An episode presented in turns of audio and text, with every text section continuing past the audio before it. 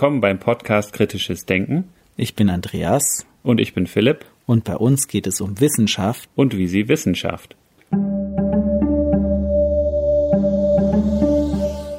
In der heutigen Episode sprechen wir mit Professor Sascha Quanz. Sascha Quanz hat Physik studiert an der Universität Heidelberg und am Max-Planck-Institut für Astronomie promoviert. Seit 2009 forscht Sascha Quanz an der ETH Zürich und ist im Jahr 2019 zum außerordentlichen Professor für Exoplaneten und Habitabilität ernannt worden. Zusammen mit seiner Gruppe untersucht er die Entstehung von neuen Planetensystemen und die physikalischen und atmosphärischen Eigenschaften von extrasolaren Planeten. Wir haben mit Professor Quanz über die Exoplanetenforschung gesprochen und auch über die Methoden und Grenzen der Methoden zur Untersuchung derselben und welche Methoden er anwendet, um möglicherweise nachweisen zu können, ob auf anderen Planeten Leben entstanden ist. Und nun viel Spaß beim Interview. Herzlich willkommen, Professor Sascha Quanz von der ETH Zürich hier im Kritisches Denken Podcast. Und vielleicht ganz kurz als Einleitung, wie sind wir auf Sie aufmerksam geworden? Wir haben uns mal getroffen, das ist jetzt auch schon ein paar Monate her, bei einer abendlichen Panel-Diskussion. Da war der Herr Sterzer auch im Panel, den wir schon auch vor ein paar Episoden als Gast in unserem Podcast hatten. Und da ging es um die Geschichte der Menschheit so als Thema, ganz ja. grundlegend. Woher kommen wir? Wo sind wir hier überhaupt? Und wer sind wir Menschen? Und all das so ein paar grundlegende Fragen. Und da haben Sie auch die Physikseite, so die astronomische Seite vertreten, die Perspektive. Und das ist auch ein Thema, das haben wir, habe ich vorhin noch mit Andreas drüber gesprochen. Das ist ein Thema, das wollten wir eigentlich schon immer im Podcast mal haben und waren auch mal kurz davor, eine Episode aufzunehmen mit jemandem, der so Kometen, Asteroidenabwehr im weitesten Sinne da an dem Thema arbeitet. Das ist auch spannend, das kam aber nicht zustande. Von daher, heute möchten wir über Exoplaneten und Exoplanetenforschung sprechen. Und Sie forschen an der ETH in Ihrer Arbeitsgruppe zu der Bewohnbarkeit auch von Exoplaneten und können Sie da vielleicht mal kurz berichten. Was arbeiten Sie da genau? Was machen Sie da?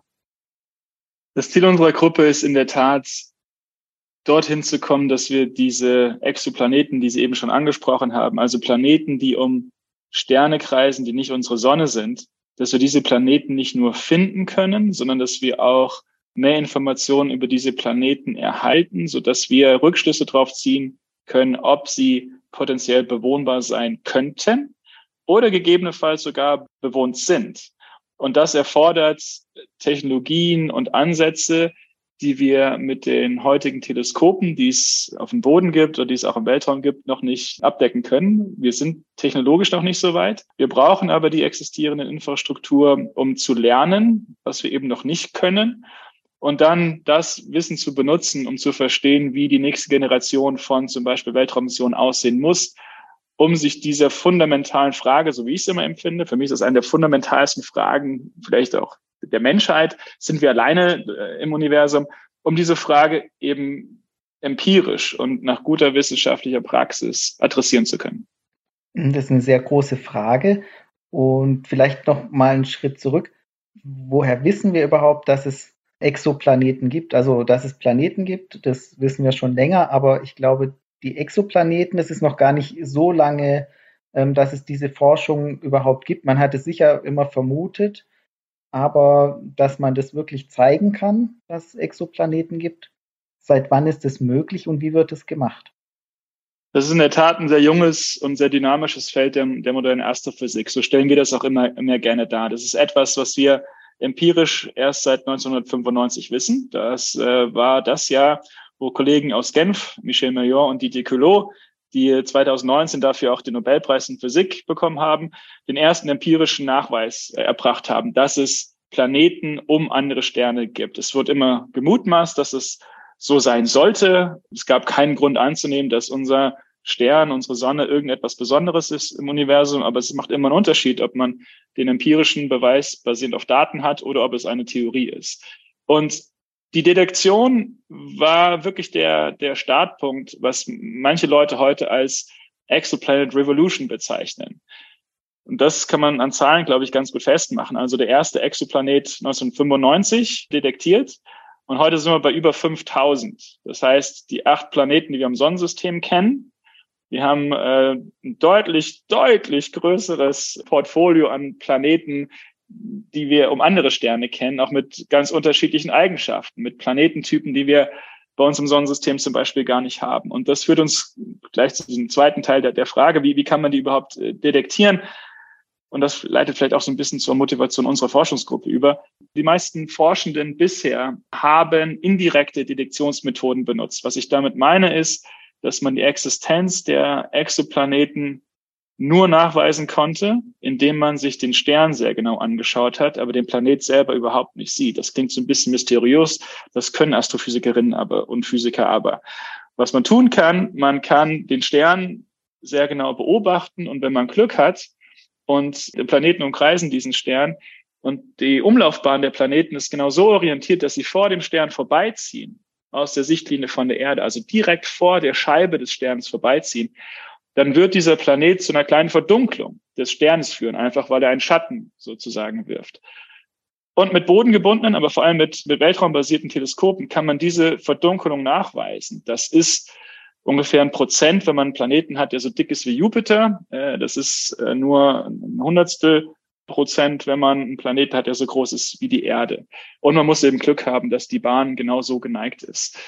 Diese Technik, die nennt man Transitmethode, weil der Planet ein Transit vor dem Stern vollzieht. Und wenn dieses Transitsignal, diese Verdunkelung periodisch passiert, dann kann man eben auf die Existenz eines Planeten schließen. Es gibt noch andere Konfigurationen, die ein ähnliches Signal erzeugen können, aber das ist eine der, es ist die erfolgreichste Methode, um diese 5000, ein Großteil dieser 5000 Planeten zu finden. Und die Kepler-Mission der NASA hat das Ganze auf eine, auf eine neue äh, Dimension gehoben. Und es gibt eine andere Mission, die gerade noch äh, läuft. Das ist die Testmission auch der NASA, die auch diese Technologie benutzt. Das heißt, die allermeisten von diesen 5000 sind so gefunden worden. Aber wichtig, man sieht nur die Helligkeit des Sterns und nicht den Planet selber. Die andere Möglichkeit, und das ist die Möglichkeit, die die Kollegen in Genf benutzt haben, und da sind sie immer noch weltführend mit dieser Technologie, wenn man es schafft, das Licht des Sternes in seine spektralen Bestandteile zu zerlegen, mit Hilfe von einem Prisma zum Beispiel, also einen Regenbogen erzeugt, dann kann man diesen Regelbogen im, im Labor, wo das Instrument steht, vergleichen mit einer Referenzquelle. Und in diesem Sternlichtspektrum findet man sogenannte Absorptionslinien, weil Licht, das die Sternatmosphäre durchdringt, kann zum Teil von den Atomen oder Molekülen, die in Sternatmosphären vorkommen können, absorbiert werden. Das heißt, dieses Licht fehlt dann in diesem Sternspektrum. Der Regenbogen ist nicht vollständig, sondern bei bestimmten Wellenlängen, wo Atome Energie, Photonen, Lichtteilchen aufnehmen können, fehlt dieses Licht, weil es die Sternatmosphäre gar nicht verlassen kann. Und wenn ich jetzt dieses Spektrum vom Stern nehme und mit meinem Referenzspektrum im Labor vergleiche, dann kann ich, wenn es sich um einen Stern mit Planet handelt, auf die Existenz des Planeten schließen, da das Spektrum des Sterns sich leicht hin und her bewegt. Und das hängt damit zusammen, dass der Planet und der Stern um den gemeinsamen Schwerpunkt kreisen. Und dieser Schwerpunkt, das kann man sich vielleicht so ein bisschen vorstellen wie auch auf einer Schaukel. Wenn beide gleich schwer sind auf der Schaukel, dann ist die in der Waage. Wenn der eine schwerer ist, geht es in die, in die eine Richtung. Und der Planet hat ja auch ein gewisses Gewicht. Das heißt, der Schwerpunkt des Systems ist nicht genau im Zentrum vom Stern selber, sondern ein bisschen außerhalb. Und das führt dazu, dass der Stern sich selber auch ein bisschen bewegt. Und diese Bewegung, die manifestiert sich in einem in einem Schwingen, in einem Hin- und Herschieben des Spektrums. Das ist der sogenannte physikalische Doppler-Effekt. Den kennen wir akustisch, wenn Autos uns, an uns vorbeifahren oder Krankenwagen an uns vorbeifahren, äh, TÜVs an uns vorbeifahren. Die Frequenz ändert sich. Und nicht nur die akustische Frequenz kann sich ändern, auch die Frequenz des Lichtes kann sich ändern. Und eben diese Veränderung, dieses Verschieben aufgrund des Wackelns des Sterns, das kann man im Labor nachweisen. Und damit kann man auch auf die Existenz dieser Planeten schließen. Das ist die zweite, die zweite erfolgreichste Technik, die man anwendet. Das sind jetzt zwei Möglichkeiten, die aber auch beide ihre Einschränkungen haben, muss man ja sagen. Also sowohl bei dieser Transitmethode muss es ja auch eine gewisse Größe sein und vor allem die Bahn muss ja auch stimmen, dass, dass es wirklich den Transit so vollzieht, dass es eine Verdunklung auch gibt, äh, die wir sehen können, wenn die Bahn, also nur, nur einen kleineren Teil der Bahnen können wir dadurch sehen. Und ähm, bei der anderen Methode, da muss ja dann auch eine gewisse Größe da sein, damit dann auch wirklich da eine Verschiebung im Spektrum des Lichts zu sehen ist. Und wahrscheinlich kann man auch kleine Veränderungen da äh, noch nicht so gut messen. Oder wie weit ist man da? Das ist alles, alles richtig, was Sie, was Sie da gerade sagen. Äh, ich fange vielleicht noch mal kurz bei der, bei der Transit-Methode an. Das Ziel der Kepler-Mission der NASA war, die Häufigkeit von erdähnlichen Planeten auf erdähnlichen Umlaufbahnen um sonnenähnliche Sterne zu quantifizieren. Das klingt ziemlich kompliziert, aber eigentlich geht es genau darum, wie viele Sterne haben ein Planet, der genauso ist wie die Erde. Ungefähr die Größe, ungefähr den Abstand. Das hat die Mission fast geschafft. Ich sage fast, weil stellte sich heraus, dass die Sterne, die sie beobachtet hat, im Durchschnitt ein bisschen aktiver waren als die Sonne. Aktiv heißt, die schwanken in der Helligkeit. Unsere Sonne hat auch diesen Zwölfjahreszyklus. Und äh, um dieses, um diesen Transit zu messen, hätte man gerne, dass der Stern sehr, sehr ruhig ist, ja, dass er eben nicht intrinsisch schwankt, weil das führt zu Signalen, die man dann vielleicht mit einem Planeten, wo es dann schwieriger wird, das Planetensignal wirklich rauszulesen. Das war einer der fundamentalen Probleme der Kepler-Mission, dass die Sterne eben ein bisschen schwankender waren, als man ursprünglich gedacht hat, basierend auf den Informationen, die wir von der Sonne hatten. Aber in der Tat ist es so, dass dann letztendlich die Messgenauigkeit der Mission die intrinsischen äh, Rauschquellen des Instruments, des Satelliten, äh, aber eben auch diese astrophysikalischen Neu äh, Rauschquellen, wie wir sie bezeichnen würden, das das, die Variabilität der Sterne, die führen dazu, dass es fundamentale Limits gibt, was man eben sehen kann. Kepler hat es aber geschafft, auf Erdradien runterzukommen aber eben nicht ganz auf die Umlaufbahn, die die Erde um die Sonne hat. Da war, waren dann eben diese, diese Limitierung dann ein, ein einschränkender Faktor. Aber einen erdgroßen Planeten bei einem sonnenähnlichen Stern, das konnte Kepler nachweisen. Mars war sehr, sehr, sehr schwierig. Mars ist deutlich kleiner als die Erde. Das wäre sozusagen schwieriger gewesen. Und das bedeutet automatisch, dass egal welche Methode wir benutzen, wir sind immer limitiert letztendlich durch die Technologie, die wir dafür benutzen. Und das heißt, alles, was wir über die Planeten bisher wissen, ist unvollständig. Wir haben Raum im Größenspektrum, im Umlaufzeitenspektrum, die wir bisher mit keiner Technologie wirklich abtasten können. Das heißt, unser Verständnis von diesen Exoplaneten ist fundamental limitiert durch diese Technologien. Und äh, das muss man immer im Hinterkopf behalten. Das heißt, diese 5000 Planeten, die wir gefunden haben, die sind nicht repräsentativ für alle Planeten, die da draußen sind, sondern einige sind viel einfacher zu finden. Eben die großen, die nah dran sind am Stern. Und jetzt komme ich noch zu diesem zweiten, zu dieser Wackelmethode, dieser Radialgeschwindigkeitsmethode, wie wir es nennen würden. Auch da sind eben die dicken Planeten, die stärker am Stern ziehen, viel einfacher zu finden. Und je näher ich dran bin, desto stärker muss sich auch der, der Stern bewegen. Wir nennen das ein Bias in unseren, in unseren Techniken. Sowohl die Transitmethode wie auch die Radialgeschwindigkeitsmethode haben einen Bias zu großen schweren Planeten, die nah am, am Stern sind. Mit der heutigen, mit den besten Instrumenten, die wir heute haben, schafft die Radialgeschwindigkeitsmethode es leider nicht ganz auf erdähnliche Planeten bei sonnenähnlichen Sternen zu kommen. Da spielt halt auch eben diese eben schon angesprochene Variabilität der Sterne eine Rolle. Sterne sind eben nicht schön homogene Gasbälle, da gibt es Strukturen drauf. Da gibt es äh, Variationen der Helligkeit drauf und alles das beeinflusst auch diese Wackelmethode, die Radialgeschwindigkeitsmethode, so dass man was, wie wir es nennen, Supererden, also Planeten, die ein bisschen dicker sind, ein bisschen schwerer sind, auch wahrscheinlich ein bisschen größer sind als die Erde, die kann man nachweisen. Aber erdähnliche Planeten auf erdähnlichen Umlaufbahnen kann man leider mit der Radialgeschwindigkeitsmethode noch nicht nachweisen. Und vielleicht auch da so als, als kleine, äh, als kleine Zahl, dass man sich das mal vor Augen führt wenn man die Erde nimmt oder das Erde-Sonnensystem nimmt und man schiebt es irgendwie weit weg und man würde jetzt dieses System von außen beobachten, die Erde induziert eine Radialgeschwindigkeit, also ein Wackel in der Sonne von 10 Zentimetern pro Sekunde. Und das muss man auf Lichtjahre Entfernung nachweisen. Das ist langsamer als Laufgeschwindigkeit, wenn wir irgendwie zum Coop um die Ecke laufen oder zum Mikro, ich weiß nicht, oder zum Denner oder zum Supermarkt ihrer Wahl.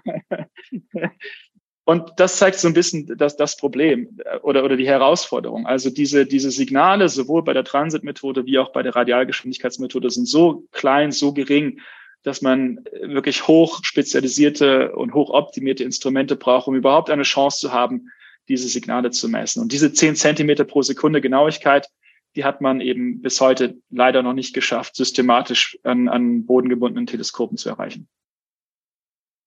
Und ich habe auch noch von einer Technik gelesen, so eine interferometrische Methode, womit sie das Sternenlicht quasi ausblenden wollen, um die, die Planeten direkt zu sehen. Da haben sie auf ihrer Webseite einen interessanten Vergleich sehr anschaulich geschrieben. Die Instrumente müssten das Licht eines Glühwürmchens sehen können, das sich neben einem Leuchtturm in 4000 Kilometer Entfernung befindet. Da kann man sich dann vielleicht auch vorstellen, das ist extrem anspruchsvoll technisch, das aufzulösen. Exakt. Und es ist genau diese Technik, die uns dann erlaubt, von diesen indirekten Methoden, die Transitmethode und die Radialgeschwindigkeitsmethode, da kriegt man ja keine Information direkt vom Planeten, sondern man, man, man schließt auf die Existenz des Planeten eben auf diese indirekten, auf diesem indirekten Weg. Diese direkte Abbildung, die wir eben versuchen und auch schon können, mit nicht die erdähnlichen Planeten, aber größere, die erlaubt uns dann in der Tat direkt das Licht von dem Planeten selber zu sehen. Und das ist entscheidend, wenn es darum geht zu verstehen, wie sieht der Planet wirklich aus. Wir können die Größe, die Masse, die Umlaufzeiten, das können wir mit diesen indirekten Methoden schaffen. Aber direkt Informationen, die in dem Spektrum, in dem Licht vom Planeten selber enthalten ist. Die Planeten enthalten auch spektrale Informationen, zum Beispiel über die atmosphärische Zusammensetzung. Die kann man mit diesen anderen beiden Methoden nur sehr schwer und sicherlich nicht mit der Transit-Methode kann man einen Teil davon nachweisen, aber das, das ist schwierig und sicherlich nie für erdähnliche Planeten. Und deswegen braucht es diese direkte Abbildung. Und da ist, wie Sie eben sagten, eine der großen Herausforderungen, dass leider diese Planeten von der Erde aus gesehen sehr nah am Stern dran sind und Millionen, wenn nicht milliardenfach leuchtschwächer sind als die Sterne selber. Und das ist für uns die große technische Herausforderung, die Signale räumlich zu trennen auf, unserem, auf unserer Kamera, auf unserem Detektor und gleichzeitig diesen starken Helligkeitsunterschied abbilden zu können. Spielt da auch die Entfernung eine Rolle? Also ich stelle mir vor, wenn jetzt was zwei, also weiß weiß ich, wie viel Lichtjahre entfernt ist, also 100 Lichtjahre, 1000 Lichtjahre, keine Ahnung, macht das einen Unterschied, ob man da was entdecken kann? Macht einen Riesenunterschied, macht einen Riesenunterschied. Alle Planeten, die wir kennen, die sind kosmologisch gesehen in unserer unmittelbaren Nachbarschaft. Alle Planeten sind bei uns in der Milchstraße, in unserer Heimatgalaxie und sogar innerhalb der ersten, ja, jetzt muss ich ein bisschen aufpassen, was ich genau sage, nicht, dass Kollegen dann kommen und sagen, der, der, der Quanz hat irgendwas Falsches gesagt, aber sicherlich in unserer unmittelbaren Nachbarschaft, vielleicht innerhalb von maximal 3000 Lichtjahren oder sowas. Wir brauchen ja das Licht der Sterne, um diese Analysen zu machen. Und wenn ich ein sehr schwaches Signal habe, dann brauche ich sehr viele Lichtteilchen, um dieses schwache Signal überhaupt auch noch sehen zu können. Je weniger Photonen, je weniger Lichtteilchen ankommen, desto schwieriger wird es, diese Messungen zu machen. Und das limitiert alle Detektionstechniken, egal ob es die direkten oder indirekten sind, zu einem Bereich, der im unmittelbaren Umfeld unserer Sonne ist.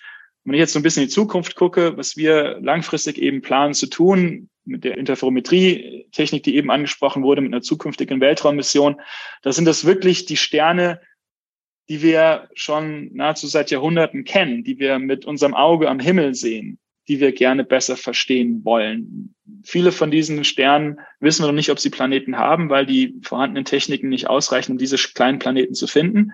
Wenn ich es aber schaffe, diese Planeten direkt abzubilden, kann ich viel über diese Planeten lernen. Und die Zielgruppe, das sind die Sterne, die wortwörtlich in unserer unmittelbaren Nachbarschaft sind.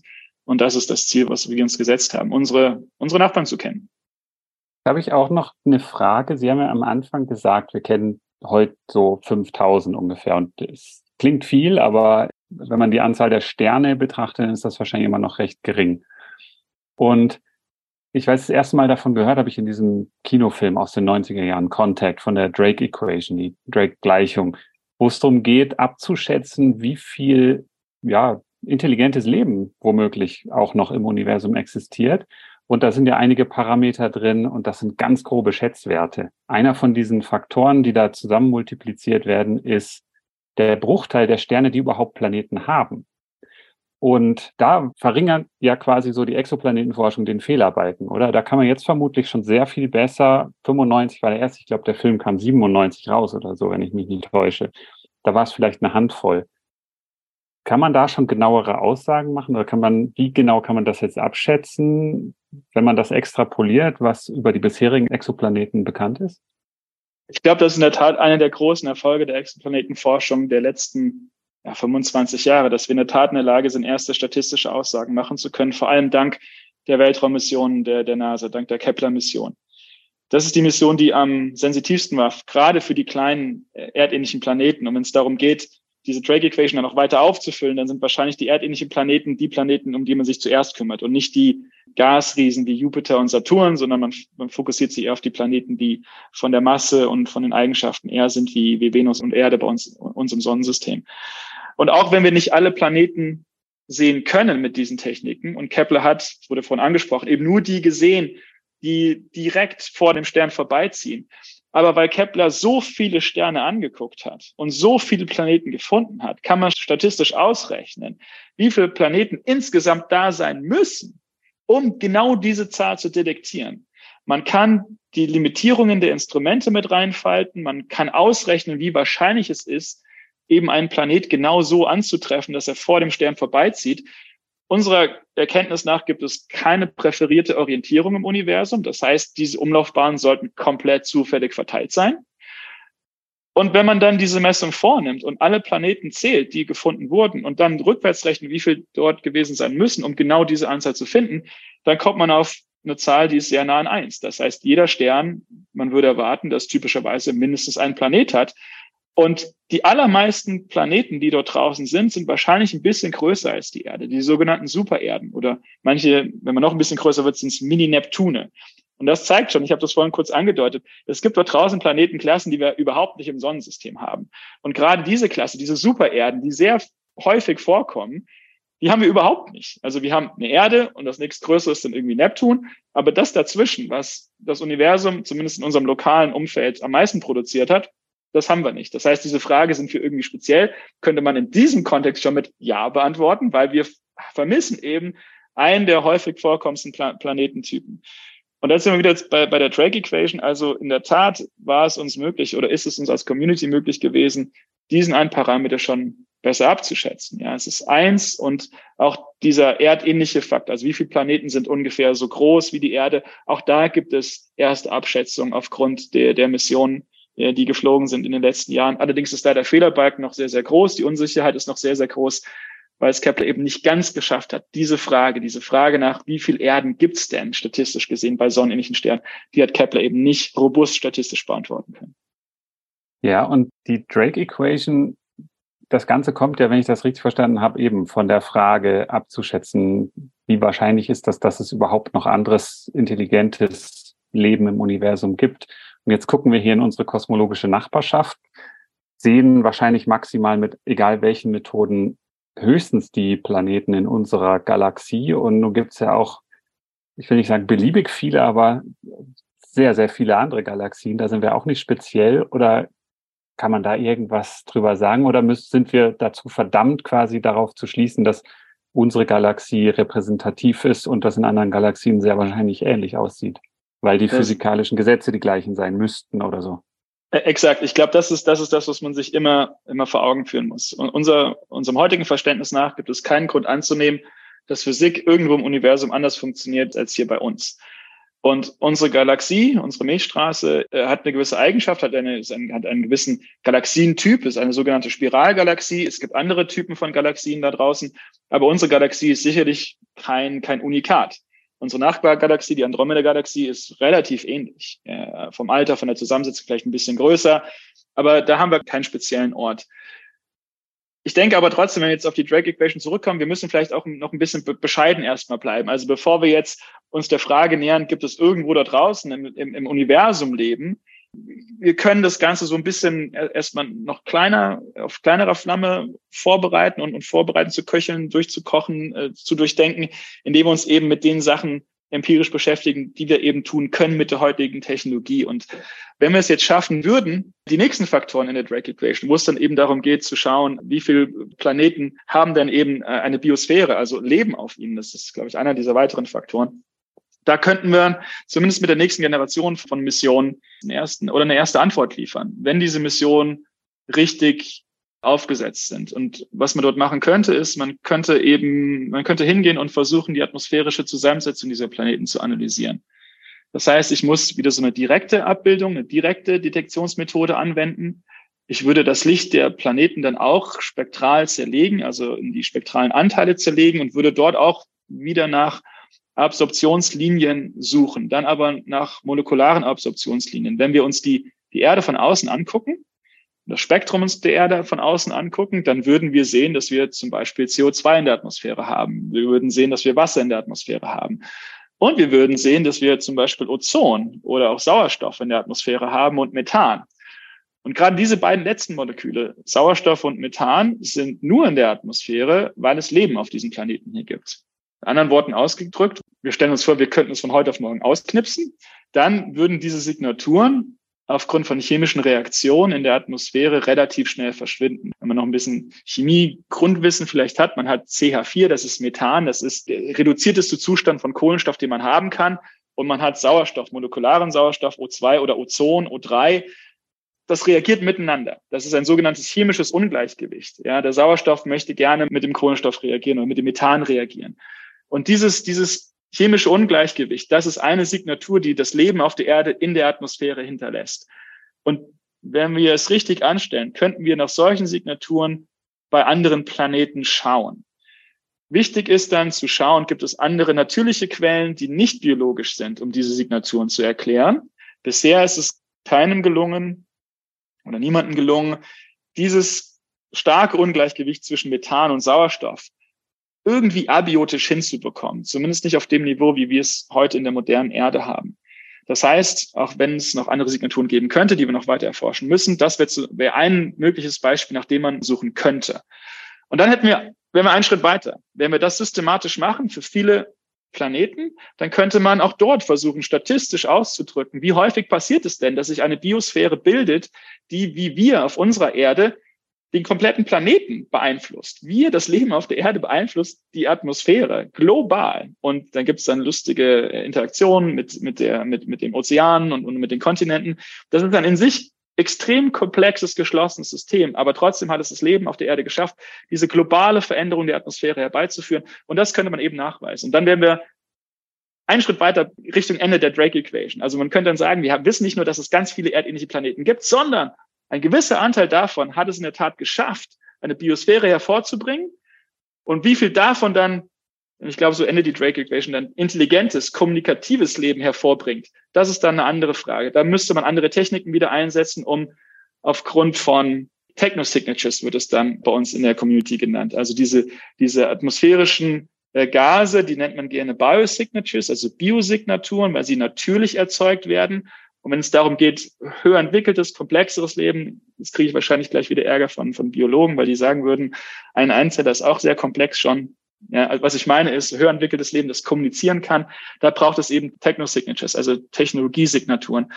Und da gibt es auch aktive Programme, da sind wir nicht beteiligt, aber andere Kolleginnen und Kollegen suchen genau nach diesen. Und das SETI-Projekt, das, das kennt man vielleicht, das ist genau das Contact. Das war SETI, ja, das war genau in diesem Film, wo man halt dann abgehört hat, welche Planeten oder gibt es Planeten, die irgendwelche Radiosignale oder TV-Signale senden.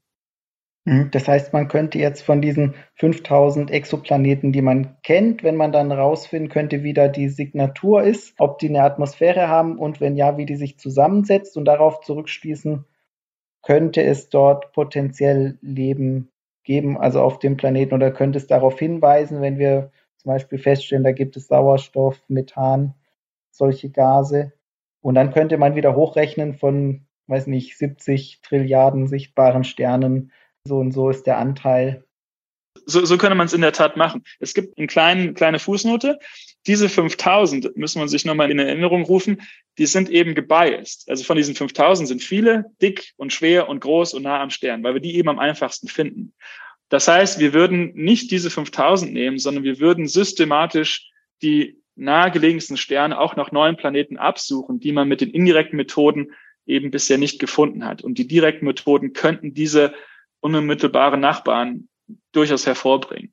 Das heißt, man würde vielleicht einen Teil dieser 5000 nehmen, wo man weiß, sie sind terrestrisch, relativ klein, relativ erdähnlich und dort spektroskopieren, müsste aber eben noch eine ganze Reihe von neuen Planeten entdecken, die es mit den bisherigen Technologien aufgrund der Einschränkungen eben noch nicht detektiert wurden und dort dann die Stichprobe erweitern und vergrößern, um das statistisch dann so ausdrücken zu können.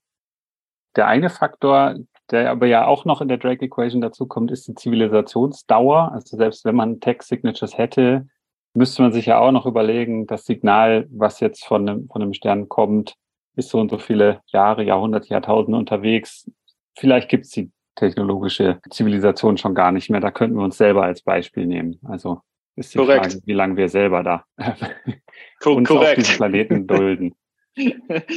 Ich glaube, das ist, ist, auch etwas, wo ich mich mit den Biosignaturen ganz ehrlich einfach wohler fühle, weil das sind, das sind Prozesse. Das Leben auf der Erde hat ungefähr 500 Millionen Jahren nach der Entstehung der Erde angefangen. Unsere Erde ist 4,5 Milliarden Jahre alt.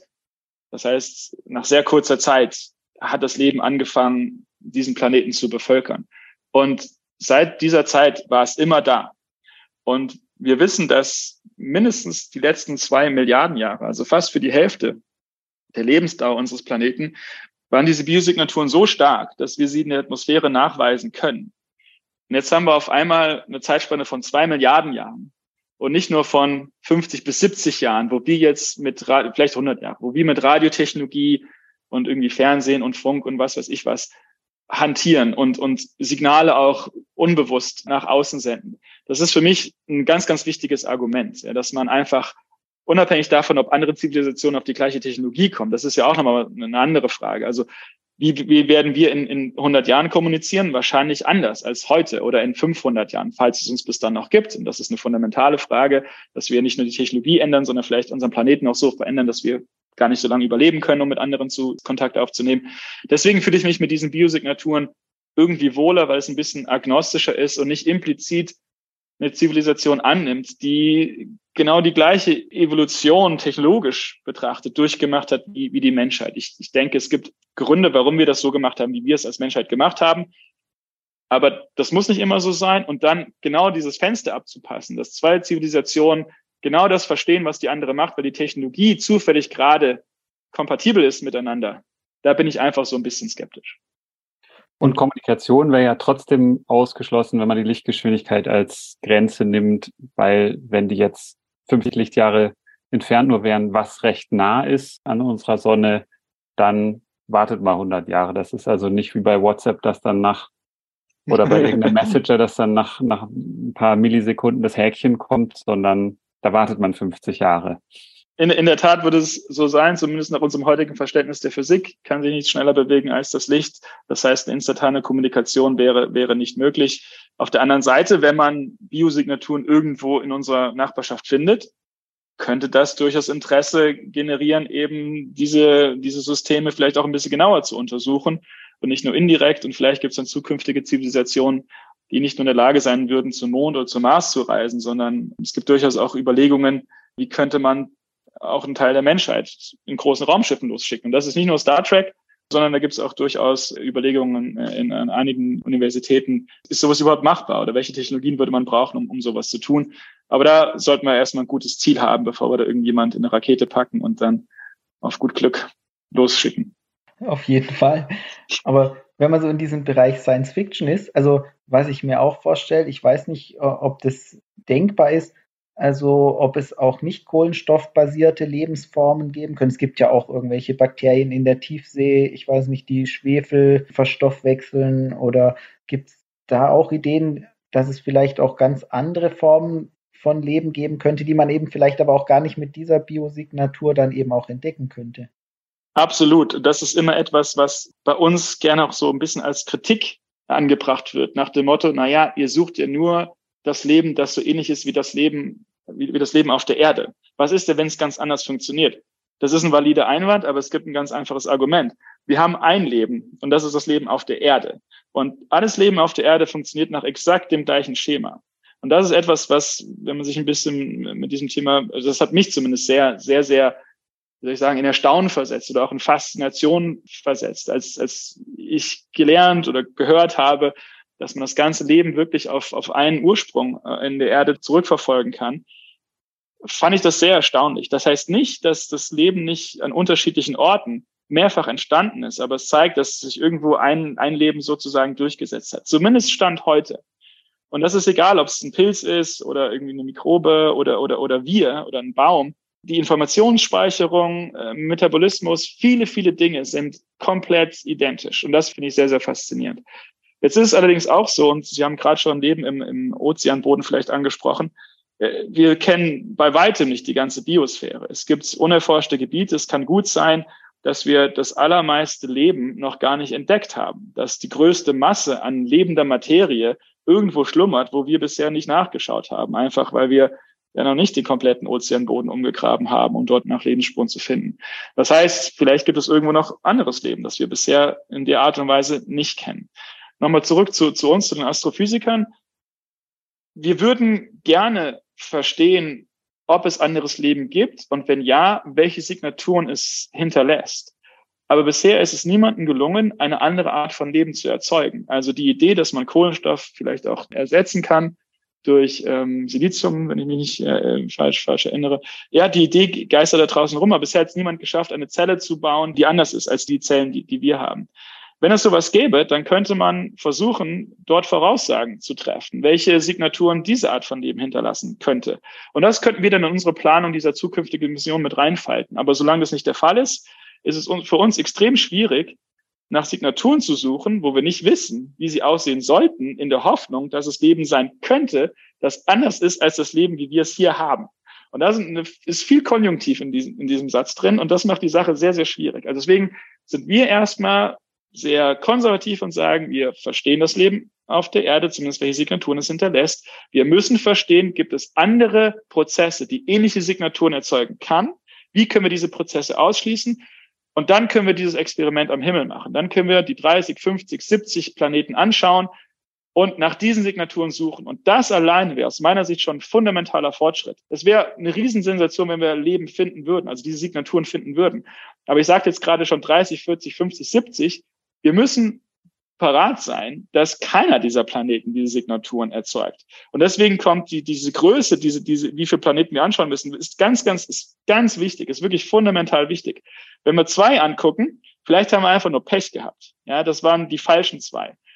Wenn wir aber 50 angucken oder 70 und dann zeigt keiner diese Signatur, nach dem wir suchen, dann wird es statistisch auf einmal sehr interessant, weil das bedeutet, dass wahrscheinlich ein großer Teil der dort draußen vorhandenen erdähnlichen Planeten eben nicht eine Evolution durchgemacht hat, wie die Evolution der Erde. Und deswegen ist für uns wichtig, dass wir nicht nur als, man kann sagen, so Fishing Experiment, also let, let's see what we can get, sondern dass wir wirklich versuchen, statistisch zu argumentieren und darüber auch die Komplexität und die Größe dieser Mission äh, letztendlich ableiten, um sicherzustellen, dass das Nullresultat, dass das wissenschaftlich ein tolles Resultat ist. Wenn man den ersten Planeten mit Leben findet, das ist einfach. Aber kein Leben zu finden, ist erstens frustrierend und deswegen muss man ganz, ganz viel kein Leben finden, damit es dann wieder spannend wird.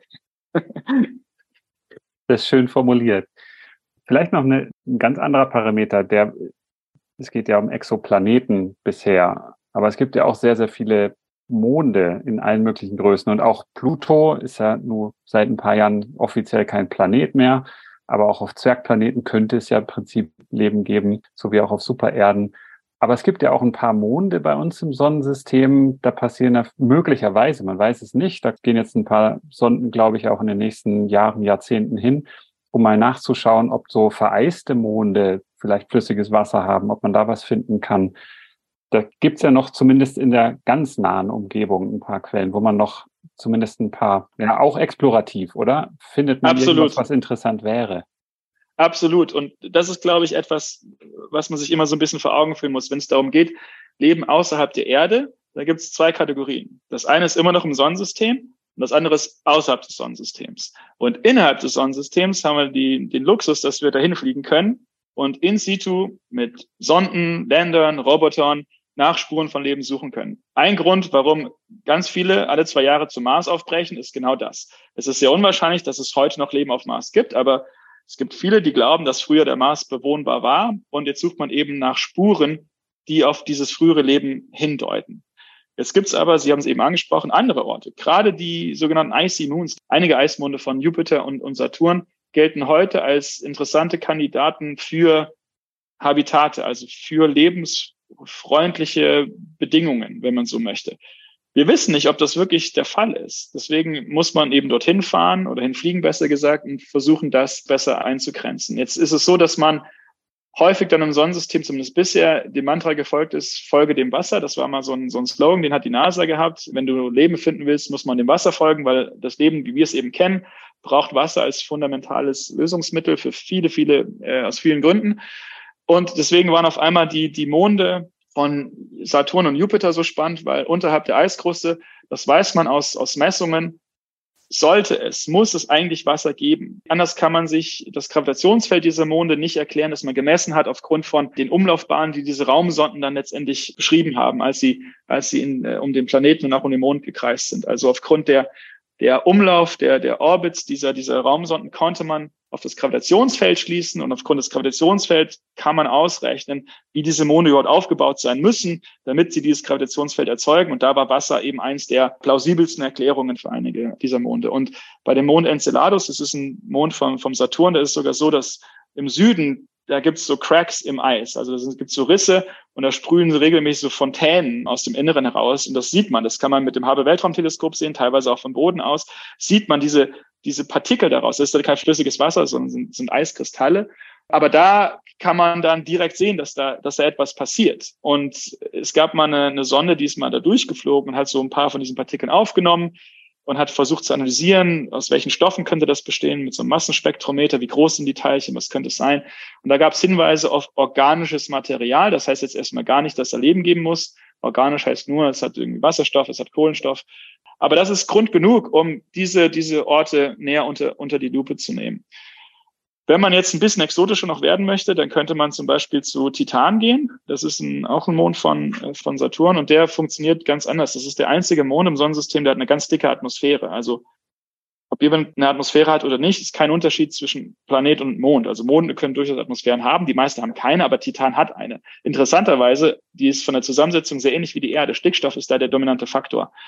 Und aufgrund der Entfernung von, von der Sonne ist es so, dass die Anzeichen von Flüssigkeit, die man auf der Oberfläche gefunden hat, das kann kein Wasser sein. Dafür ist es zu kalt. Aber es könnten Kohlenwasserstoffverbindungen sein, die dort in flüssigen Seen und Flüssen vorkommen. Und diese Umgebung ist so anders als das, was wir auf der Erde haben, aber so organisch interessant, wenn man dort hinfliegen könnte und Nachweise erbringen könnte, dass es dort biologische Aktivität gibt, dann ist die Wahrscheinlichkeit, dass das Leben dort ganz anders ist als unser Leben hier, sehr, sehr hoch.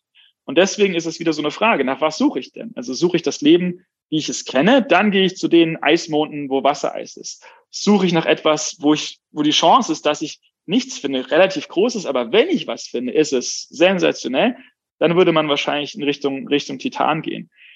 Und dann, und das ist für uns, für die Exoplanetenleute ganz wichtig, dann ist es immer noch die Frage, okay, das ist alles gut, aber es ist immer noch ein Sonnensystem. Vielleicht ist das nur ein Leben, vielleicht sind wir doch irgendwie alle gleich, vielleicht ist das etwas, was in einem System halt so passiert. Und deswegen ist es für uns nicht ein Entweder-Oder, sondern es ist wirklich ein, wir wollen beides verstehen. Wir wollen verstehen, ist die Erde der einzige Ort im Sonnensystem, wo es Leben gibt? Und gibt es nur das eine Leben, wie wir es auf der Erde kennen, oder kann es an anderen Orten auch entstanden sein im Sonnensystem? Und dann ist unser Sonnensystem eben das einzige Planetensystem in unserer zumindest unmittelbaren Nachbarschaft, das Leben hervorgebracht ist oder nicht. Und dann sind wir bei einer ganz spannenden Frage, was eben den Ursprung des Lebens angeht. Wenn wir es schaffen, nachzuweisen, dass auch bei anderen Planeten außerhalb des Sonnensystems Leben entstanden ist, vielleicht sogar um einen ganz anderen Typ von Stern, dann zeigt das wahrscheinlich, dass der Ursprung des Lebens etwas Robustes ist, etwas ist, das eben nicht nur einmal ganz spezielle Bedingungen auf der Erde vorgefunden hat, sondern dass es vielleicht wirklich universell ist und viel allgemeiner, viel häufiger, als wir es uns vielleicht heute vorstellen. Und deswegen ist es für uns sehr, sehr wichtig, weil wir damit eben nicht nur die Existenz von Leben nachweisen wollen, sondern eben auch einen Rückschluss auf den Ursprung von Leben. Und ich finde es spannend, die eine Methode, Sie haben jetzt beschrieben, wäre jetzt zum Beispiel, wir suchen nach Wasser. Das wäre jetzt sozusagen die Habitabilität zu prüfen. Ne? Ist das jetzt in der richtigen Entfernung von einem Stern, auch von der Temperatur, so wie wir uns Leben vorstellen können? Und da muss ich ja dann aber relativ viel Untersuchungen machen, bis ich dann mal einen Treffer lande. Das andere wäre ja mit der Biosignatur, was Sie machen, ist ja sozusagen dann eher, die Folgen von entstandenem Leben dann zu überprüfen, scheint mir ein bisschen einfacher, weil man da nicht so viel untersuchen muss. Ich muss gar nicht gucken, ist es denn überhaupt denkbar, dass es dort Leben gibt, sondern ich gucke einfach, gibt es dort Leben praktisch sozusagen auf direkterem Wege. Genau, so kann man sich das, glaube ich, sehr gut vorstellen. Auch wieder eine kleine Fußnote. Wir würden trotzdem wahrscheinlich bei den Planeten anfangen, die ungefähr den richtigen Abstand vom Stern haben. Auch da wieder einfach, das ist, wo wir wissen, dass es funktioniert hat. Warum soll ich mit einem Planeten anfangen, der zehnmal weiter weg ist von seinem Stern, wo ich weiß, dass es rein physikalisch gesehen viel kühler sein muss? Das wäre irgendwie nicht wirklich nicht, logisch. Das wäre nicht der erste Planet, wo ich nachgucken würde. Das heißt nicht, dass die anderen Sachen nicht interessant sind, aber wenn es darum geht zu verstehen, wie einzigartig es eben das, das Leben auf der Erde und unsere Erde sind eben diese Planeten, die ungefähr den gleichen Abstand haben, ungefähr die Temperatur, wären sicherlich sehr hoch auf der Prioritätenliste von Planeten, wo man nach diesen Biosignaturen sucht. Und das hatte ich vorhin, als es um die Monde ging, vergessen zu erwähnen. Die Planeten sind schon schwierig genug bei Exoplaneten oder bei anderen Sternen nachzuweisen. Jetzt dort zu sagen, jetzt möchte ich mir auch noch die Monde von potenziellen Exoplaneten angucken, ob die für, auch hier Schritt für Schritt. Also gerne die Monde im Sonnensystem verstehen und gerne versuchen, die erdähnlichen Planeten bei anderen Sternen zu verstehen. Und dann können wir schauen, was wir mit Monden bei anderen Exoplaneten machen. Ja, auf jeden Fall. Und Plausibilitätsargumente helfen da, glaube ich, schon mal sehr gut. Oder auch Occam's Razor, Occam's Exakt. Rasiermesser, dass man seine eigene Trefferwahrscheinlichkeit zumindest optimiert, weil es geht ja auch um den Einsatz von Ressourcen, zuletzt auch der Zeit, die man darauf verwendet. Korrekt. Und das ist genau das, was ich, was, was von so ein bisschen vielleicht schon rüberkam. Es wäre fantastisch, auch andere Experimente sich zu überlegen. Also wo kann ich noch nach Leben suchen? Aber solange ich, solange wir nicht in der Lage sind, wirklich Hypothesen zu formulieren, die man dann experimentell testet, ist es schwierig. Wir haben den einen Planeten um einen sonnenähnlichen Stern der diese Biosignaturen hat. Damit können wir anfangen. Damit können wir arbeiten. Damit können wir Hypothesen formulieren. Wenn ich eben die 50 bis 70 anschaue, die so ähnlich sind und keins davon zeigt irgendwelche Signaturen, dann ist das ein tolles Resultat. Das schließt nicht aus, dass es nicht anderes Leben geben könnte. Und das muss man vielleicht auch nochmal sagen. Wenn irgendwo auf einem dieser Planeten lokal irgendwo gerade Leben am Entstehen ist oder war oder früher es Leben gegeben hat, aber eben nicht mehr diese globalen Signaturen verursacht, dann können wir das nicht nachweisen. Also den Nachweis zu erbringen, dass es nirgendwo da draußen Leben gibt, das ist unmöglich. Also Stand heute. Also wenn jemand eine Idee hat, wie das geht, würde ich gerne über Kaffee oder über Bier drüber, drüber reden. Ich, ich, ich glaube, diesen Nachweis zu erbringen, ist extrem schwierig. Andersrum wird es sehr schwierig sein, zu beweisen, dass es Leben sein muss, wenn wir so eine Signatur sehen. Ich habe vorhin schon angedeutet, es gibt teilweise auch andere Erklärungsversuche. Vielleicht ist unser Verständnis von Chemie nicht überall komplett. Vielleicht ist unser Verständnis von physikalischen Prozessen nicht komplett. Wenn ich ein anderes Gestein auf Kontinenten habe und vielleicht der Ozean haben einen anderen pH-Wert. Also man, man muss dann wirklich versuchen zu verstehen, gibt es Mechanismen, die diese Signaturen auch anders erklären können. Und wir können nie ausschließen, wahrscheinlich, dass wir irgendetwas noch nicht komplett verstanden haben. Aber das ist genau dieser Prozess. Ja, wir, vor 95 wussten wir nicht, dass es da draußen Planeten gab. Heute kennen wir über 5000. Wir wissen, dass die meisten klein sind. Wir wissen, dass es ganz viele erdähnliche gibt.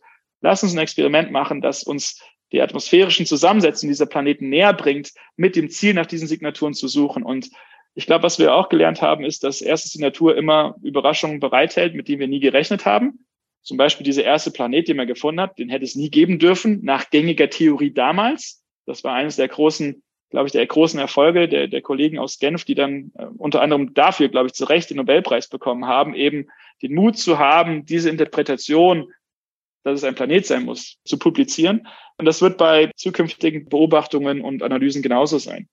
Ich glaube, es wird immer Sachen geben, die wir so nicht erwartet haben. Und gleichzeitig muss man immer auch dieses absolute versuchen zu vermeiden. Ich glaube, den absoluten Nachweis von außerirdischem Leben, das würden die Kolleginnen und Kollegen aus der Biologie sicherlich so sehen. Wenn ich es in der Petrischale habe im Labor und ich kann es vermehren, dann glaube ich dir. Ja, das haben sie mir mal so gesagt. Wir haben mittlerweile ein gutes Verhältnis miteinander, weil sie glauben, diese Biosignaturengeschichte glauben sie auch mittlerweile, dass das geht. Aber trotzdem, also ich glaube, eine, eine, eine gute Biologin, ein guter Biologe hätte gern was, was man, dass man eben, wie heißt es schon, kultivieren kann und dann eben vermehren kann und dann sehen kann, es ist anders als das, was wir bisher hier haben. Das ist ein sehr gutes Stichwort und das finde ich auch sehr interessant an dieser ganzen Forschungsfrage, weil man könnte ja sagen, Sie als Exoplanetenforscher, Physiker, am Physikdepartement. Das ist eine, ja, eine, eine Sache der Physik. Aber es gibt ja jetzt auch gerade seit letztem Jahr, glaube ich, oder? Dieses Center for Origin and Prevalence of Life an der ETH Zürich. Und da arbeiten ja Leute aus ganz unterschiedlichen Departementen zusammen. Das sind die ErdwissenschaftlerInnen, ChemikerInnen, BiologInnen, Physiker, Physikerinnen und auch die SystemwissenschaftlerInnen. Und das ist, glaube ich, ganz wichtig bei diesen sehr interdisziplinären Fragen, da nicht nur durch die Physikerbrille zu schauen, sondern alle Wissenschaftlerinnen, Wissenschaftler am Boot zu haben, um auch auf Ideen zu kommen, die vielleicht man in der Physik selbst nicht hätte oder nur in der Biologie nicht. Absolut. Ich habe das ja in, in meiner eigenen Forscherlaufbahn als Physiker angefangen und dann war ich in der Biologie, habe aber immer mit DNA gearbeitet. Das fand ich super interessant. Hab damit Licht oder äh, eigentlich immer mit Licht draufgeschossen, Röntgenstrahlen, Sichtbares und so weiter. Und fand es aber da schon faszinierend, allein diese Schnittmenge Biologie, Physik in der Biophysik zu erforschen. Oder das war für mich das Interessante. Aber das ist ja ein, ein Thema, was sehr interdisziplinär ist. Und das sieht man schon an den Departementen, die da beteiligt sind. Und da wäre rein aus Neugier die Frage, wie funktioniert denn die Zusammenarbeit zwischen den teilweise ja dann doch unterschiedlichen Fachkulturen? Sie haben gerade so ein bisschen gewitzelt, die Biologen, die glauben erst, dass was lebendig ist, wenn es in der Petrischale auch vermehrbar ist was ja auch nicht ganz trivial ist, überhaupt lebendige Sachen, von denen man weiß, dass sie leben, in der Petrischale zu vermehren. Aber wie ist das so mit den unterschiedlichen Fachkulturen in der Forschung? Ist das eher ein Plus unterm Strich oder ist das eher anstrengend? es, unterm Strich muss es und wird es ein Plus sein. Aber natürlich ist es gleichzeitig auch anstrengend, gerade in den, in den, in den Anfängen. Ich bin ein unglaublich äh, großer Verfechter von, von unserem neuen Center. Ich war ja auch so ein bisschen beteiligt beim Aufbau und bei den ganzen Aktivitäten, die dazu geführt haben, weil ich glaube, dass es in der Tat Fragen gibt, die von einer einzigen Disziplin nicht beantwortet werden kann. Und dazu gehört eben der Ursprung und auch die Verbreitung des Lebens. Wir haben einige Beispiele jetzt im Gespräch schon selber diskutiert. Wenn es darum geht, Biosignaturen zu charakterisieren oder zu quantifizieren, das ist keine Aufgabe für jemanden wie mich. Ich bin gelernter Astronom, wenn man es mal äh, runterbrechen möchte, irgendwie auf eine Disziplin. Und ich muss mich dann darauf verlassen, was Kolleginnen und Kollegen eben, die sich mit Atmosphärenchemie auskennen, die sich mit den Prozessen der Organismen auskennen, was die sozusagen produzieren. Also den Sauerstoff, der kommt ja von den Pflanzen. Das ist Photosynthese. Methan kommt von irgendwelchen Mikroben. Also diese Prozesse, die zu verallgemeinern und eben zu quantifizieren, welche Art von Biosignatur kannst du nachgeben? Das ist nicht meine Aufgabe. Ich kann versuchen, mit, mit den Physikerinnen und Physikern und den, den Kollegen in der Astrophysik Missionen und Teleskope und Messungen zu definieren, vielleicht auch zu bauen, die dann diese Signaturen nachweisen können. Aber dieses ganze drumherum, nach was sollen wir suchen? Wie können wir die, die False Positives, also die falschen Signaturen ausschließen? Das ist etwas, was komplett interdisziplinär ist. Und da müssen wir in der Tat mit Kolleginnen und Kollegen aus verschiedenen Departementen zusammenarbeiten. Und ich hatte auch schon angedeutet, dass diese Interaktion von Biosignaturen oder Atmosphäre mit dem Planeten selber, mit, mit äh, der Lithosphäre, also der, der Erde, der, wenn man so möchte, den Kontinenten und den Ozean und dem Wasser. Das sind komplexe Systeme, die alle miteinander chemisch und physikalisch in Verbindung stehen. Auch das ist etwas, wo ich mich sehr gerne belehren lasse und, und, und lerne, wirklich lernen möchte. Auf was kommt es da wirklich an, dass wir dann eben sicherstellen können, dass was wir dann vielleicht irgendwann in schwachen Signalen von Exoplaneten nachweisen, wirklich robust ist und richtig interpretiert werden kann. Die Herausforderung, das wird keine Überraschung sein, ist, ist in der Tat die richtige, die gleiche Sprache zu finden. Ich, das ist vorne mit den Witzeln, mit, der, mit den Biologen und, und Petrischale. Das war ein richtiges Gespräch. Das hatten wir wirklich so. Also als wir mit diesem Center angefangen haben, da gab es ein, ein, ein Meeting, das weiß ich noch. Da waren äh, die Kollegen aus dem Biologie-Department, haben einfach mal so in den Raum gestellt, also mit grünen Männchen wollen wir nichts zu tun haben. Dann musste man erstmal erklären, ja, ja, grüne Männchen ist das, was uns allen so aber im Kopf rumschwebt, aber darum geht's erstmal gar nicht. Ja, ob die Männchen grün sind und ob es Männchen sind, das ist komplett nicht das, was wir machen wollen. Wir wollen seriöse Wissenschaft betreiben und eben schauen, gibt es Signaturen, die Leben in Atmosphären von anderen Planeten hinterlässt, die man nachweisen kann. Und dann war die Situation schon ein bisschen beruhigt und man konnte wirklich sachlich diskutieren. Aber das zeigt sehr schön eben, auch das verschiedene, vielleicht auch die Missverständnisse, die wir einfach so mitbringen aus den verschiedenen Disziplinen, was wir eben denken, was die anderen machen, da müssen wir drüber hinwegkommen. Und das erfordert, und das meine ich am Anfang, das ist das Mühevolle, das erfordert Zeit, das erfordert ein Eingeständnis des eigenen Nichtwissens, was nicht allen Kolleginnen und Kollegen so leicht fällt. Man ist ja gewohnt, mit der erfolgreichen Forschergruppe und was man alles Tolles publiziert, dass man äh, erfolgsverwöhnt ist und man weiß halt viel und man kann viel, das wird dann irgendwie suggeriert und irgendwann glaubt man das vielleicht auch, aber man muss sich immer wieder dran erinnern, dass äh, es ganz viele Sachen gibt, die man eben nicht kann und nicht weiß. Und diese Offenheit ist extrem, extrem wichtig. Und da sind wir, glaube ich, auf einem guten Weg, aber sicherlich noch irgendwo anfangen in dem Prozess, dass wir genug Zeit untereinander verbringen, gerade auch mit jüngeren Kolleginnen und Kollegen. Häufig sind die noch aufgeschlossener natürlich, die Doktorierenden und die Postdocs, die wir in den Gruppen haben, dass wir genug Zeit und Raum denen geben, miteinander zu sprechen aber eben auch wir als, als äh, Leiterinnen und Leiter von Forschungsgruppen immer wieder versuchen, offen zu sein und auch unsere eigene Ignoranz oder, oder Nichtwissen äh, öffentlich zur Schau zu tragen und so zu Fragen animieren, die man letztendlich braucht, um diese Kommunikationslücke zu überwinden. Das ist ein Prozess. Ich bin optimistisch, dass wir auf einem guten Weg sind, aber es braucht Zeit. Es braucht einfach Zeit, um miteinander die gleiche, zumindest eine ähnliche Sprache zu finden, dass man die Probleme, die man eigentlich lösen möchte, dann wirklich auch in einem gemeinschaftlichen Verständnis angehen kann. Und das lässt sich nicht so auf Knopfdruck und mit, ich schicke dir mal eine Publikation von uns und du schickst mir mal eine von euch. So funktioniert das nicht. Man muss das auf ganz andere Ebenen erstmal runterbrechen und dann schauen, wo sind die ersten Anknüpfungspunkte? Und wahrscheinlich sind die immer so zwischen zwei Disziplinen. Ich könnte mir sehr gut vorstellen, dass zum Beispiel zwischen Biologie und Chemie das ganz gut funktioniert, zwischen Physikerinnen und Physikern und, und Erdwissenschaftlern funktioniert das wahrscheinlich ganz gut. Da gibt es so gewisse Gruppen, die vielleicht natürlicherweise näher zusammenstehen. Und dann muss man irgendwie so von einer zur anderen, je nach Fragestellung, um die es gerade geht, ja, schauen, dass man, dass man dort die richtige, die richtige Plattform findet. Das ist sehr spannend und diese ganze große ja, ich weiß gar nicht, wie man das nennen soll, das Feld der Interdisziplinarität. Das muss man, glaube ich, grundsätzlich jetzt nicht nur bei der Frage des Ursprungs des Lebens, aber an Universitäten ganz grundsätzlich einüben, weil doch die meisten Universitäten unserer Zeit sehr disziplinär geordnet sind. Und für diese eigentlich interessantesten Fragen würde ich jetzt mich mal weit aus dem Fenster lehnen und das so behaupten, die lassen sich, wie Sie gesagt haben, nicht rein disziplinär lösen. Von daher ist das ein notwendiger Weg. Ich finde das spannend zu beobachten, wenn Beispiele entstehen, wo das gemacht wird und erst recht, wenn das gut funktioniert. Von daher werde ich das auf jeden Fall weiter verfolgen. Auch rein thematisch ist das eins der Themen, die mich in meinem Leben wissenschaftlich am meisten interessiert haben. Das freut mich sehr. Ich, ich hoffe, das geht auch anderen auch so. Ich, ich denke wirklich, es äh, ist eine der fundamentalsten Fragen, die man sich als, als Mensch auf diesem Planeten irgendwie stellen kann. Wo kommen wir eigentlich her? Und vielleicht auch sind wir eben alleine. Und ich könnte nicht mehr zustimmen. Ich denke in der Tat, es gibt Fragen, wo es nur durch interdisziplinäre Forschung wirklich Durchbrüche geben kann. Und das ist sicherlich ein Thema. Und vielleicht ist es auch nicht verwunderlich, dass das vielleicht ein Thema ist, wo dann sich auch die ETH Zürich in diese Richtung engagiert.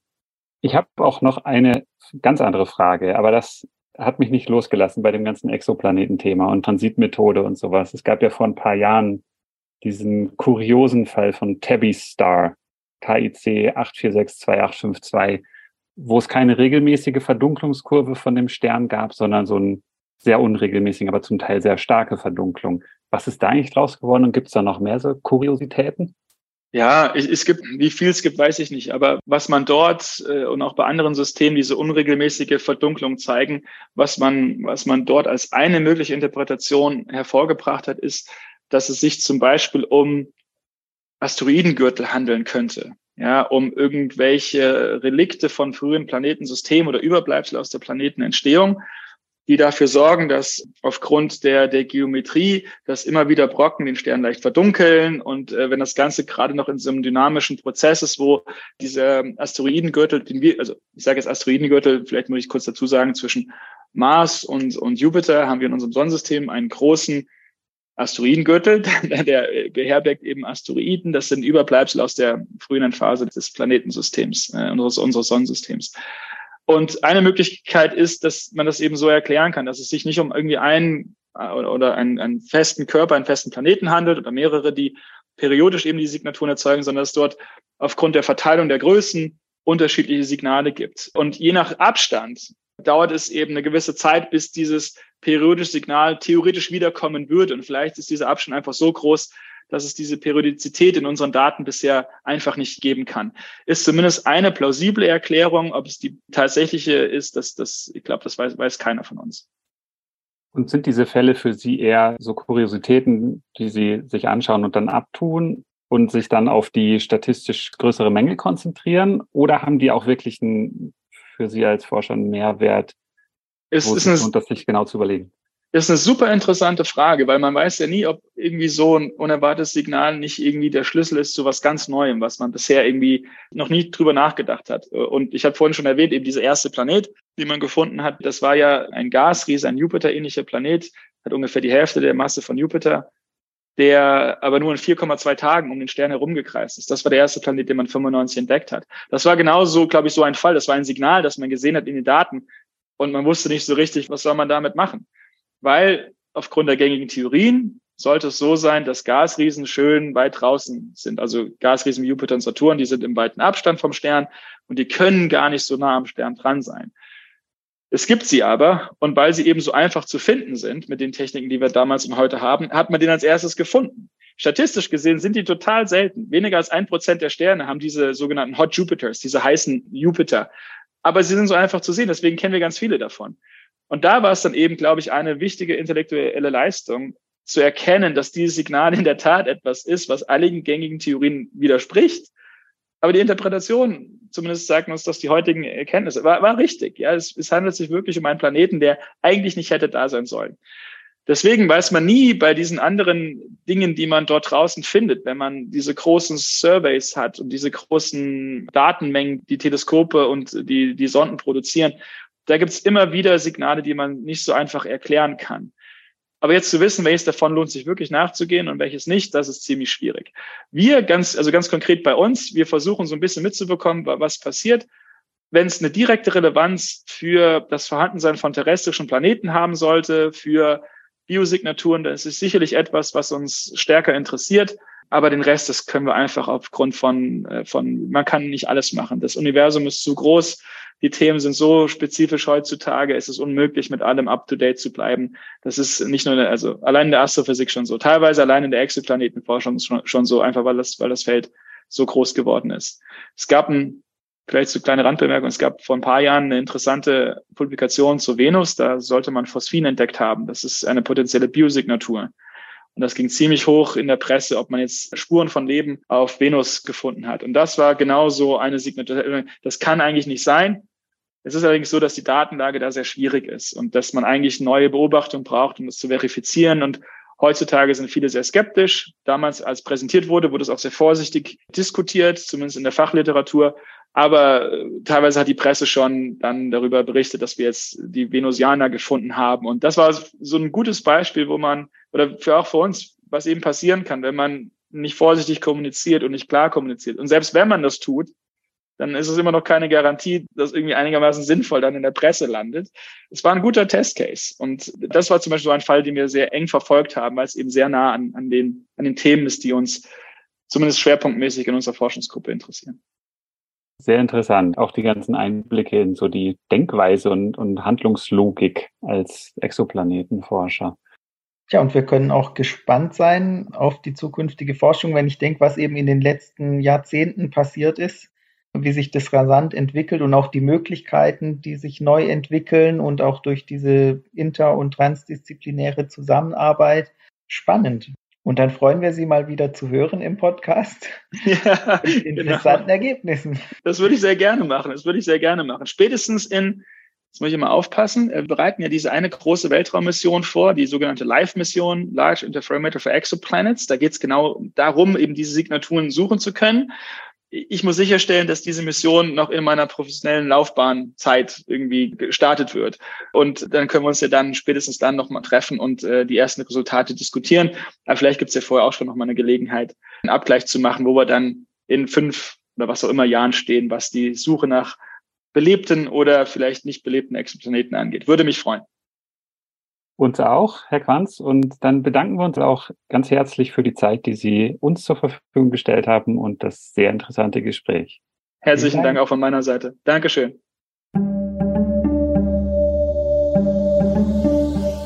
Vielen Dank fürs Zuhören. Wenn euch die Episode gefallen hat, dann empfehlt uns gerne weiter und gebt uns eine 5-Sterne-Bewertung auf dem Podcast-Portal eurer Wahl. Folgt uns auf Twitter, liked uns auf Facebook. Wir freuen uns über Kommentare und Feedback von euch. Und Möglichkeiten, den Podcast zu unterstützen, findet ihr auf der Website.